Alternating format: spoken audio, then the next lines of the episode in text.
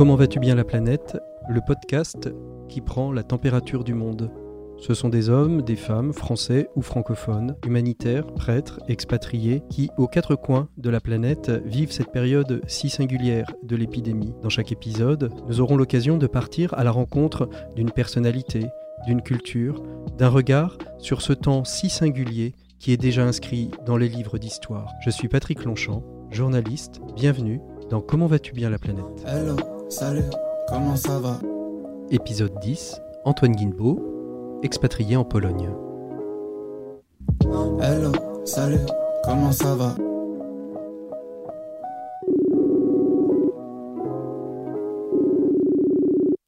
Allô, bonjour. Oui. Bonjour. Oui. Alors, Bonjour. on est, euh, il répond, on est avec Antoine Guinbeau euh, dans Comment vas-tu bien la planète, euh, qui est domicilié en Pologne depuis quelques années déjà. Et, et avec toi, Antoine, on va essayer de justement de voir un petit peu comment se passe cette période euh, de, de- de- d'épidémie, de pandémie mondiale de, coronavirus.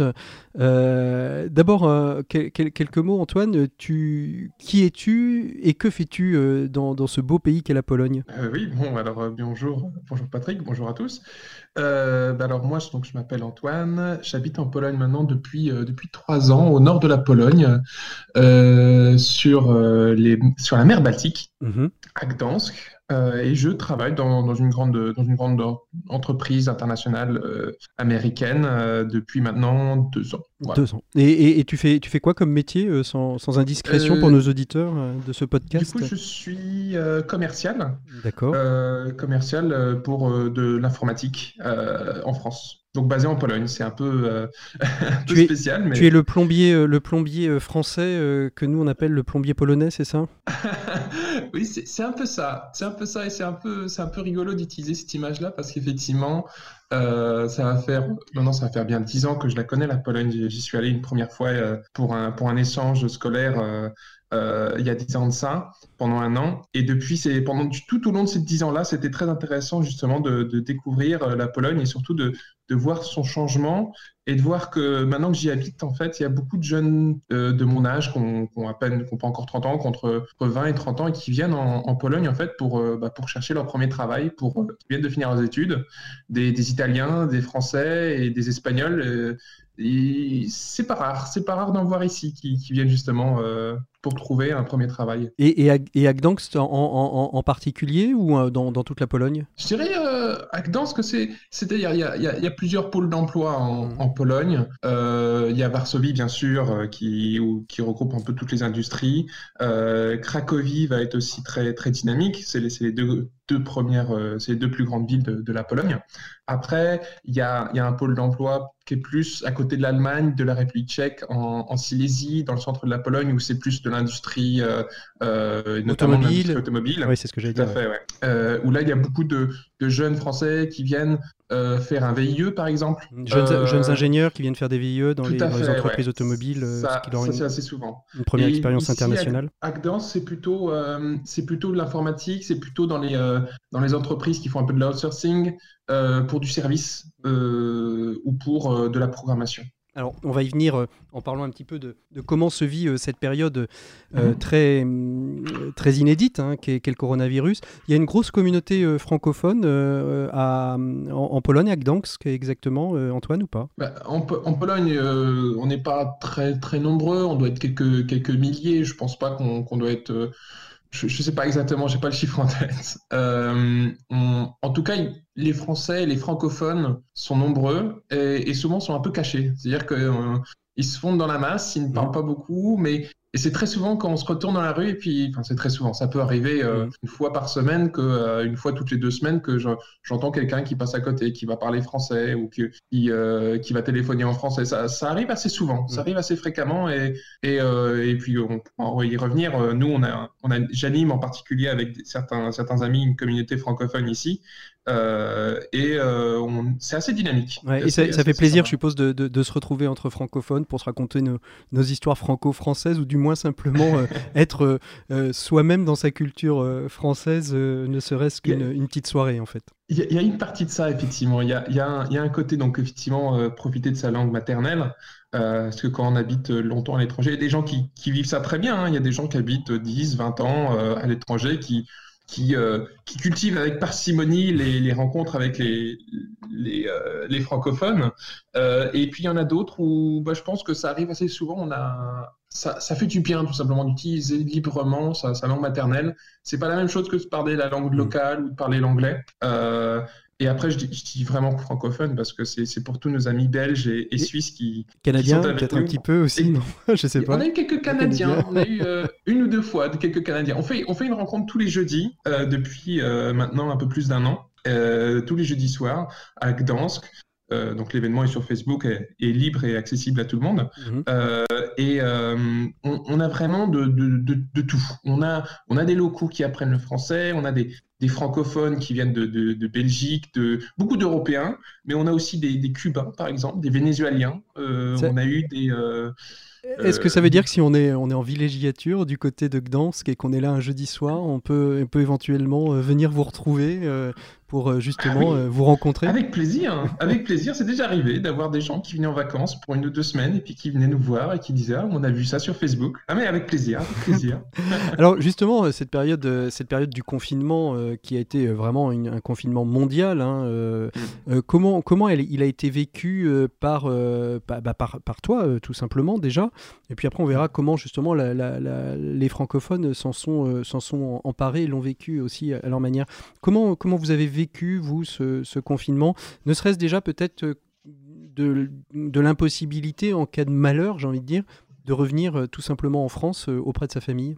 Bah, Je pense que c'est une question qui, qui, se posait un peu pour, pour certaines personnes qui, qui, qui habitent ici depuis, depuis pas trop longtemps, on va dire depuis un an, deux ans. Pour les personnes qui habitent ici depuis 10, 15 ans, c'est un peu différent. Ils genre, vivent ici, leur vie de famille pour la plupart. Donc qui soit. Ces personnes-là, à mon avis, ils avaient plus envie de rester en, Pologne que de repartir en, France, je pense. Mhm. Euh, moi, je suis un peu euh, entre les deux. Euh, la Pologne, je m'y sens un peu comme, comme un poisson dans l'eau. Donc, je parle la langue locale. J'ai une compagne ici. On, on, on, est emménagé ensemble. Donc, on a une vie de, un peu une vie de famille, en fait. Donc, moi, c'est.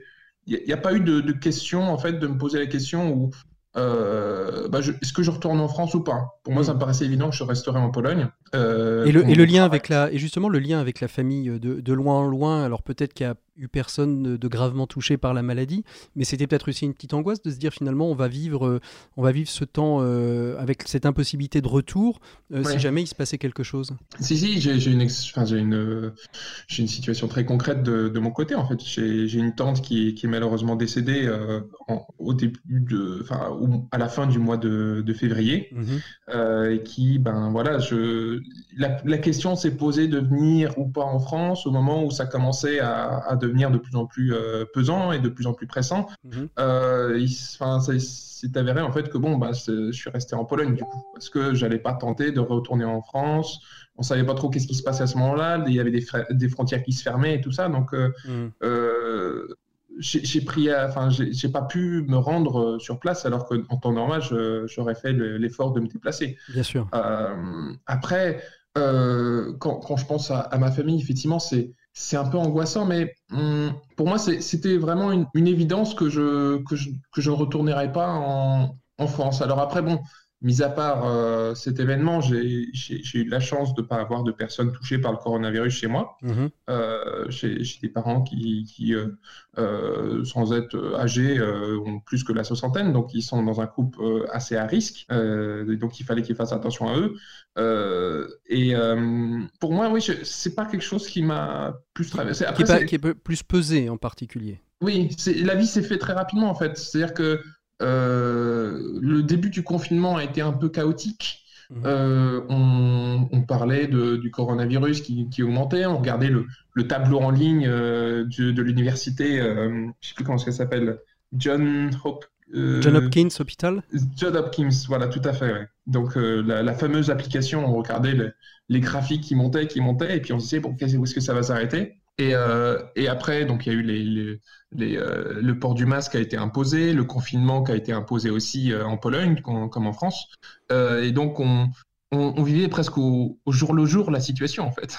J'ai envie de dire un peu comme, comme nous tous. Et justement, à propos de cette situation, comment comment, vous, comment ça a communiqué, dire, comment les autorités françaises ont communiqué avec la communauté francophone sur les alertes, sur le rapatriement? Il y a peut-être eu des, des, gens qui ont voulu, eux, rentrer plutôt que de rester confinés en Pologne. Vous avez eu le sentiment d'être pris en charge par, par le corps diplomatique français, polonais? En Pologne, je veux bah, dire? Moi, j'ai senti assez rapidement, c'est-à-dire que moi, j'étais, on était informé via euh, des emails euh, ou, euh, ou, par Facebook si on suivait le, le consul honoraire de, de, de Gdansk, mhm. qui est basé à Gdynia ici, donc qui, qui est consul honoraire de, de la région, et l'ambassade de France aussi. Donc, je, je, suivais un peu ces informations-là de, de, loin, pour la raison, comme je disais, que, que je n'avais pas l'intention de rentrer en France, mais euh, moi, j'ai ressenti assez facilement l'état d'esprit que si, si, je voulais rentrer en France, si je voulais vraiment rentrer en France, il n'y aurait pas de problème. C'est-à-dire hmm. que je rentrerais en France avant le confinement. Il y, aurait, il y avait des vols qui étaient affrétés, il y avait des, euh, des rapatriements. Hmm, et là-dessus, bon, c'est la chance d'avoir un, corps diplomatique très, un corps diplomatique très, très expérimenté et très, euh, très puissant. Hmm. Euh, en tant que Français, euh, on doit être l'un des premiers pays dans le monde à avoir des représentations diplomatiques un peu partout. Vous n'avez pas eu le sentiment d'avoir de, enfin, été délaissé pour compte dans un confinement qui s'est fait extrêmement rapidement dans l'ensemble du monde entier, quasiment tous à la même période? On a vu des, bah. des, des, des, avions affrétés pour rapatrier les Français qui souhaitaient. vous n'avez pas eu le sentiment, vous, d'être délaissé pour compte et que finalement tout était bien organisé pour ceux qui voulaient être rapatriés, rentrer, voire même pour les touristes euh, français euh, qui auraient pu être bloqués dans le pays bah, Pour moi, euh, non, je n'ai pas ressenti ce, sentiment d'abandon. J'ai ressenti quelque chose qui était très, qui était très factuel. C'était vraiment des, vols qui étaient affrétés à une date précise. Mmh. la communication était, assez, assez, était vraiment régulière. Euh, que je me souviens, hein, c'est des choses qui qui, remontent maintenant quand même à, un petit moment. Et alors, juste... ça, et qui ont, été un peu éclipsés par tout ce qui s'est passé après, en fait. C'est ça. Et alors justement, comment, comment la Pologne s'est saisie de, de, de, ce confinement euh, Alors ton, regard de, francophone et, et, de, et de polonophile, je sais pas si on peut appeler ça, euh, en tout cas d'habitants, d'expatriés en Pologne, comment, comment les, les autorités polonaises, elles, elles, ont, elles ont géré cette, cette mise en confinement euh, tel que tu l'as vécu ah bah, euh, Ça a été un peu, euh, un peu chaotique au début, comme je disais, on ne savait pas trop à quoi s'en tenir. quand le confinement a commencé à, se, profiler, c'était jamais vraiment, ce que je me souviens, hein, c'était pas du jour au lendemain, il y avait toujours quelques jours de, délai.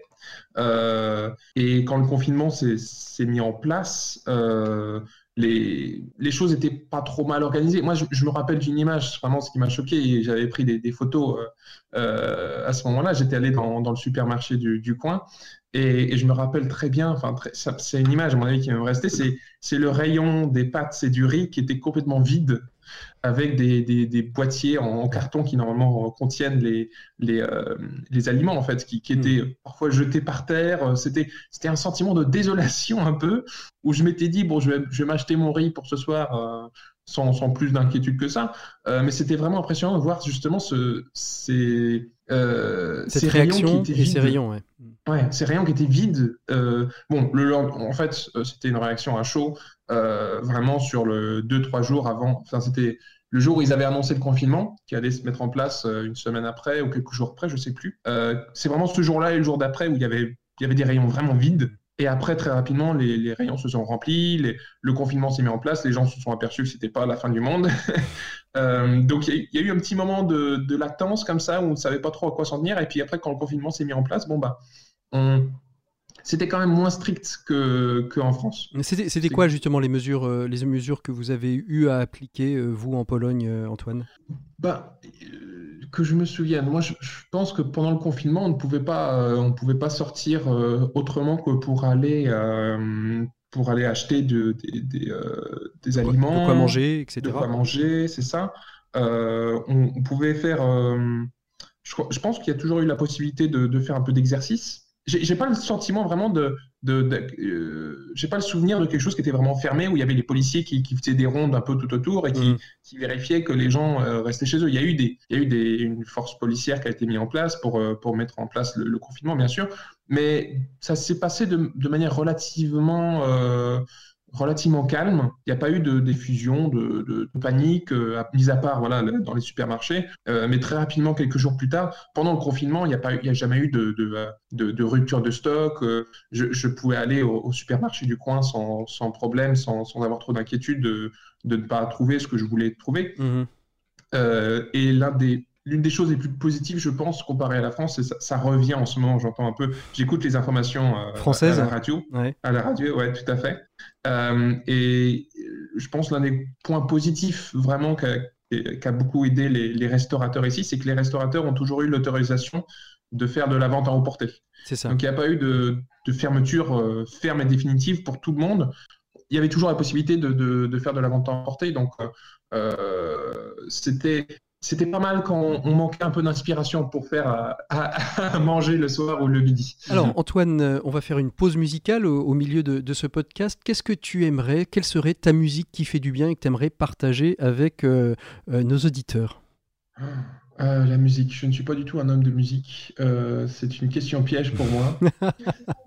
du jazz. Il nous faudrait du jazz. Du jazz. Eh bien, on va aller écouter euh, un, morceau d'une chanteuse jazz que j'aime particulièrement, qui est décédée un peu jeune, qui s'appelle Amy Winehouse. On va la retrouver, puis on se retrouve tout de suite après cette musique avec, euh, avec Antoine Guinbeau pour euh, poursuivre notre discussion autour de ce confinement tel qu'il a été vécu en Pologne.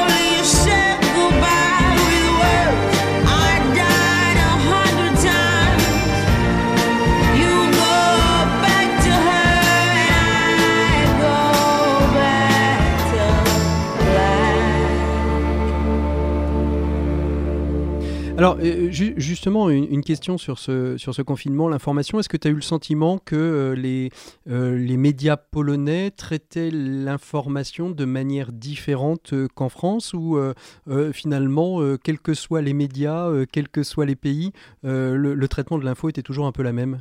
Bah, Il y a, a peut-être quelque chose de. Enfin, il y a une grosse différence entre la Pologne et, la France pendant ce moment-là, c'est qu'il y avait beaucoup moins de, cas de Covid. Mmh donc la, situation était beaucoup moins dramatique.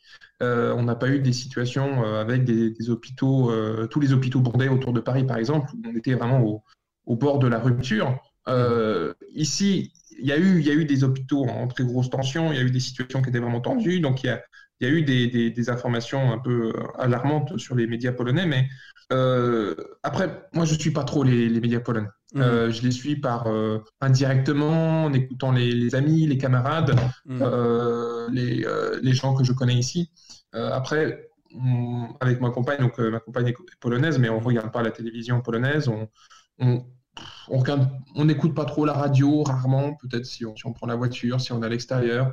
Et puis les journaux non plus, on ne regarde pas trop. Donc c'est c'est une information plutôt sur Internet qu'on va lire, c'est plutôt sur bah oui, c'est un peu via Facebook. C'est ça. euh, on, on, en entend parler il y a toujours, euh, on se dit les gens s'informent sur Facebook, mais oui, c'est vrai, c'est vrai, c'est une vérité. Euh, et il y a beaucoup de choses comme ça qu'on regardait bah, sur Internet, euh, via, euh, alors peut-être pas toujours sur, euh, via, via, via Facebook, mais aussi mm-hmm. des fois on allait sur, sur les, sur les, sur le, on a, on a un, un média local euh, ici qui s'appelle Troimiasto, donc c'est-à-dire euh, la, la, la, tricité, la trois, trois cités en fait, euh, qui est un portail d'informations de, sur, sur la région. et on, on, on, regardait des fois pour voir quel était le. Allô, allô, allô, Antoine.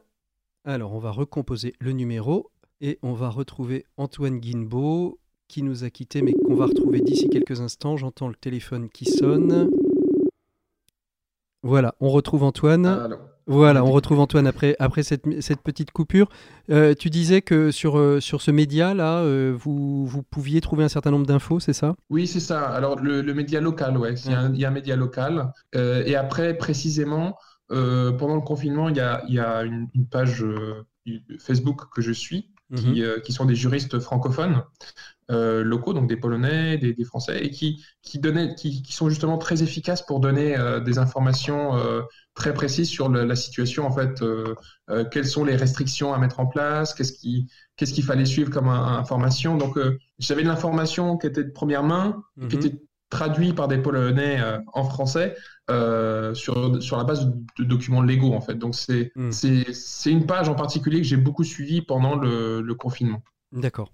Alors justement, revenons-en à, ce confinement. On va pas s'étaler euh, sur tout ce qui s'est passé euh, pendant cette période. Aujourd'hui, euh, en, Europe, dans le monde, on nous parle de, cette deuxième vague, cette sortie du confinement. Est-ce que, alors, si on faisait un, petit point, je ne sais pas si, si, c'était totalement en capacité de nous le dire, mais sur l'aspect un petit peu économique, est-ce qu'on peut dire que la, Pologne a été mise à mal et que le, euh, qu'aujourd'hui ça va être compliqué pour la Pologne de, de sortir, comme c'est le cas pour beaucoup de pays européens, d'une crise économique qui fait suite à une crise sanitaire c'est sûr que ça va être très compliqué.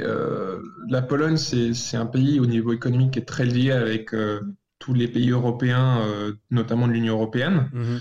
euh, dans une moindre mesure avec les pays de, l'Est de l'Europe, encore euh, la Russie, l'Ukraine, la Biélorussie. Mhm. Mais du coup, s'il y a un gros ralentissement, notamment en Allemagne, c'est une répercussion qui arrivera sur la Pologne.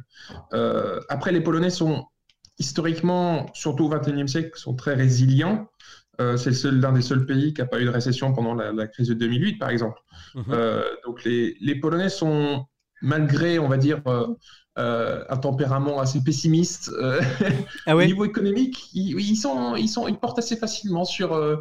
sur bah, les Polonais portent assez facilement sur la critique, sur, sur dire que les choses ne vont pas très bien, que c'est pas facile. mais malgré tout, quand on regarde les faits, ben, ça parle, ça parle beaucoup, mais dans les faits, au niveau économique, en tout cas, il n'y a pas de il n'y a pas trop d'inquiétude, les gens continuent de, consommer, les gens continuent d'acheter. Euh, donc, euh, je pense que parmi les, pays européens, la Pologne est sans doute l'un des pays qui, est le, le, plus à même de, se remettre après coup mhm. de la crise en fait. Dans, ton entreprise, il y, a, y, a des, y a des signes avant-coureurs sur l'entreprise. C'est une entreprise américaine, c'est ça pour laquelle tu travailles. il y a, aujourd'hui des. Est-ce qu'il y a aujourd'hui des signes avant-coureurs qui, qui, qui te feraient dire que ça va être compliqué pour vous, peut-être pour ton emploi tout simplement? Alors, nous, on a la chance donc, de travailler dans l'informatique. Euh, donc dans une entreprise qui, travaille notamment dans, euh, la, conception d'ordinateurs. Euh, mhm. Donc c'est par chance, c'est un, c'est un, c'est un domaine qui se porte bien. Mhm. Oui. donc bien sûr, il y a toujours, il y a toujours des, perdants et des gagnants dans, une situation de crise. Mhm. et donc mon entreprise, personnellement, j'ai la chance d'être dans une entreprise qui se porte bien. Euh, qui, qui, a des résultats. D'ailleurs, ce qui est assez impressionnant, c'est qu'on on, a même des résultats euh, soit égaux à l'année dernière, soit, supérieurs. et en fait, moi, j'ai pas de, pas de risque particulièrement dû au coronavirus d'avoir une perte d'emploi. Donc, au contraire, c'est même plutôt plus de travail qu'avant parce que justement, les gens achètent des ordinateurs pour travailler à la maison, mettent à jour leur ordinateur, parce qu'il y avait beaucoup de personnes qui travaillaient chez eux qui travaillaient euh, dans leur entreprise, mais qui avaient un vieil ordinateur chez eux et qui se retrouvent bah, à devoir l'utiliser. Ils se rendent compte que ah bah, pour faire des appels vidéo avec le manager, ça ne fonctionne pas très bien. Euh, donc, euh, ils se retrouvent bah, aller sur, sur, des, sur des sites web pour aller acheter des, des ordinateurs portables, voir des, des, ordinateurs fixes avec écran, avec, avec souris. Donc, c'est paradoxalement, enfin, paradoxalement, je veux dire, c'est entre guillemets grâce à, au confinement, on s'est retrouvé à avoir une très forte demande euh, où parfois on avait plus des, difficultés de, livraison que, euh, que d'avoir vraiment de la demande des clients en fait. Euh, est-ce que, est que cette période de, confinement aujourd'hui, comment, comment vous, le, est-ce que ça a transformé quelque chose sur le, sur le, dans, dans, dans le pays, dans leurs relations aux autres? Est-ce que, comme nous, vous êtes avec vos masques en permanence? Est-ce que ça, ça a chamboulé aussi euh, la manière de travailler, comme c'est le cas en France, où euh, le télétravail, qui n'était pas une règle, le devient petit à petit?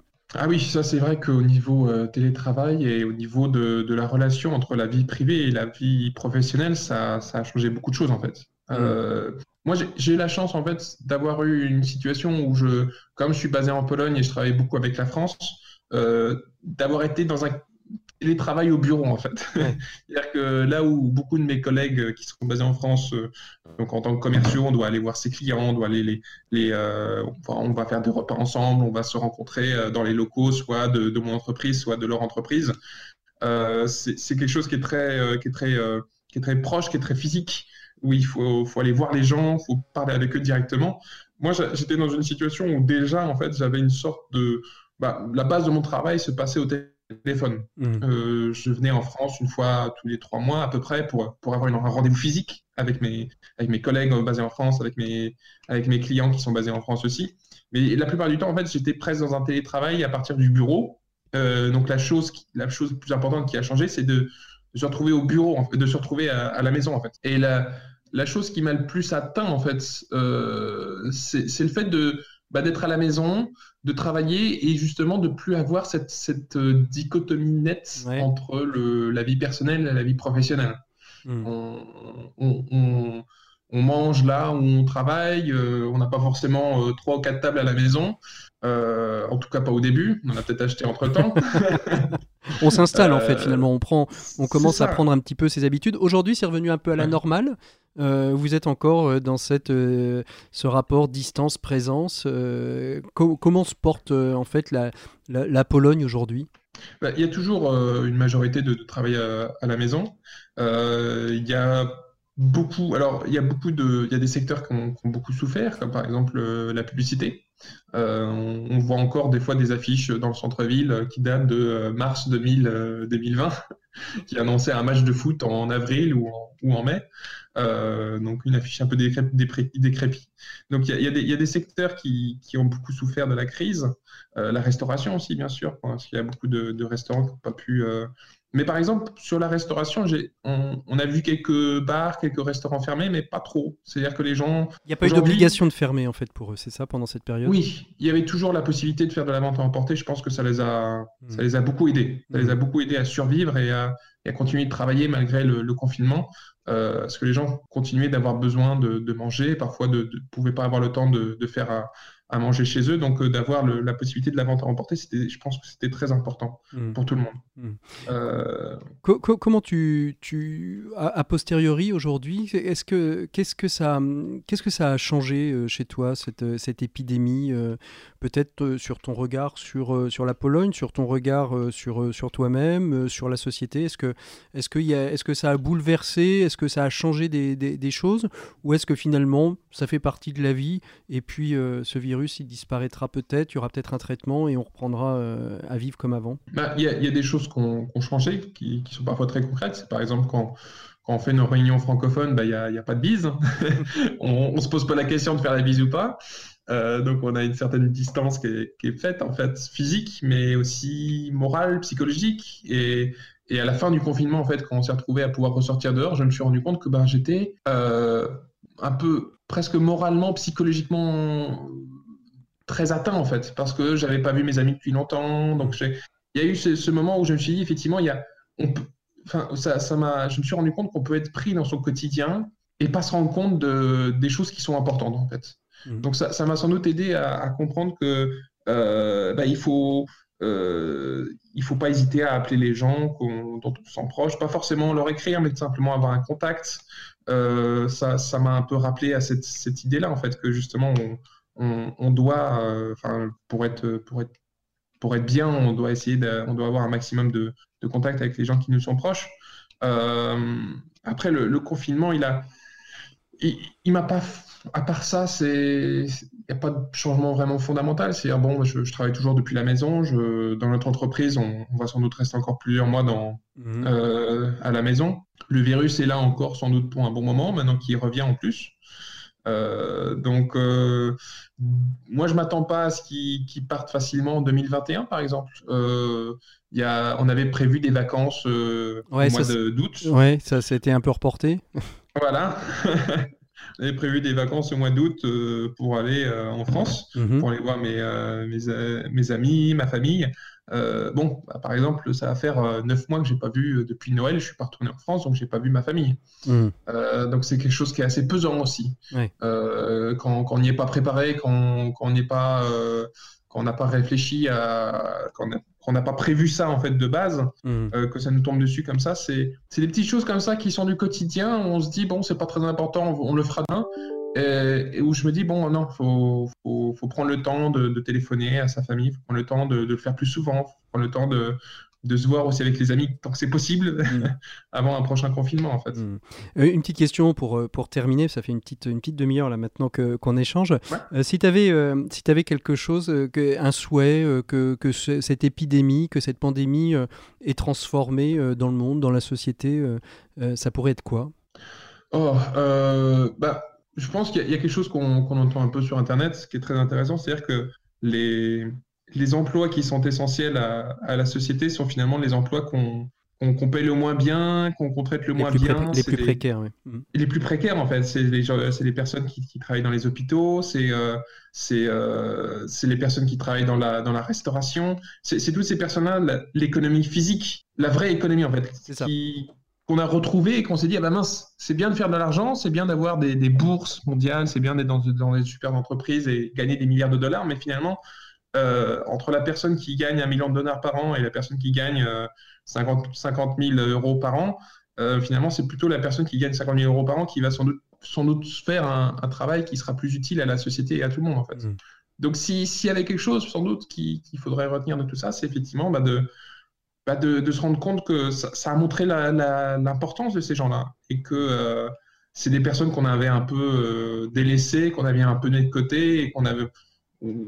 Bah, c'est un peu le, fusible des entreprises. Hein, dès qu'il faut se licencier des gens, on licencie la base. Euh, dès qu'il faut faire de l'outsourcing, on, on, va chercher des, des, personnes dans des pays qui sont plus pauvres en se disant bon, ça, ça, ils vont faire le même boulot. C'est ça, et ça coûtera moins cher. ça coûtera moins cher. Donc, euh, c'est, je pense que c'est ça le plus important qu'on a à retenir de tout ça, c'est que justement, toutes ces personnes-là qu'on dénigrait un peu, même parfois inconsciemment, on se dit, bon, bah, on a fait des études, et puis on a une personne qui vient nous servir, on se dit, bon, bah, voilà, il a fait serveur, il n'a pas fait d'études.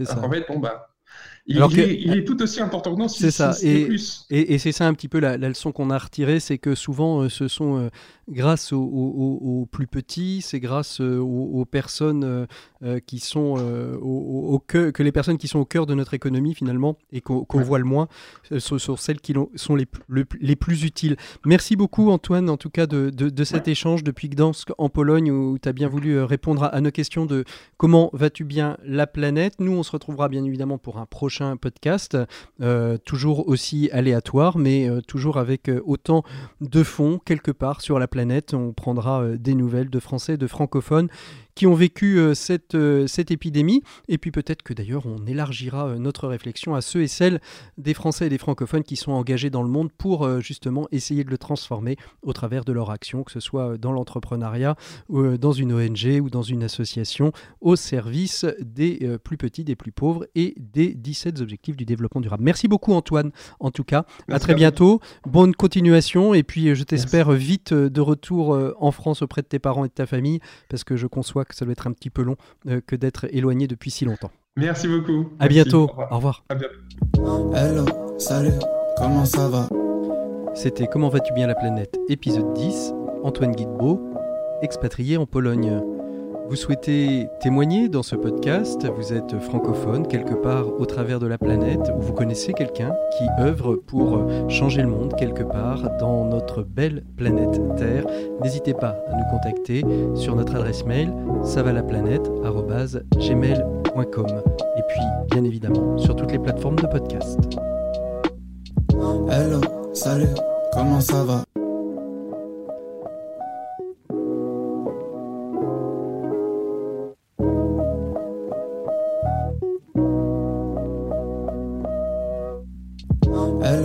Salut, comment ça va